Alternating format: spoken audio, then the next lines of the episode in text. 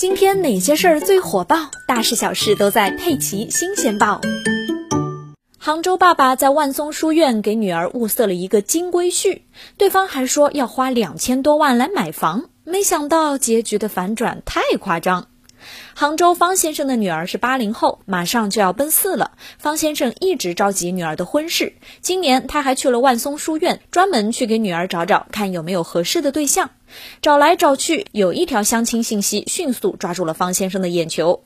这人看年纪四十四岁，比女儿大上几岁；看条件又是海归还是高管，这也跟自家女儿的条件很相配。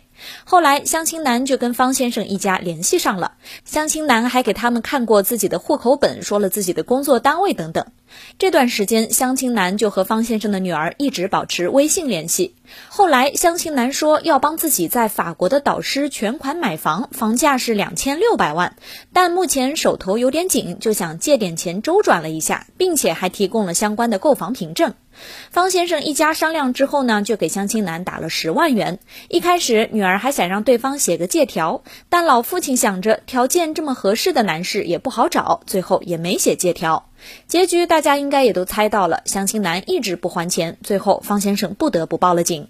夸张的地方来了，这个相亲男今年已经五十四岁了，根本不是自己所说的四十四岁，而且他还已婚已育，曾经就因为婚恋诈骗被判过刑，最近又因为赌博输掉了全副身家，才重操旧业又出来骗钱的。他自述曾与多位女士交往，根据目前查证，诈骗金额可能高达四百多万元。小编想说，这可能是万松书院被黑最惨的一次呀。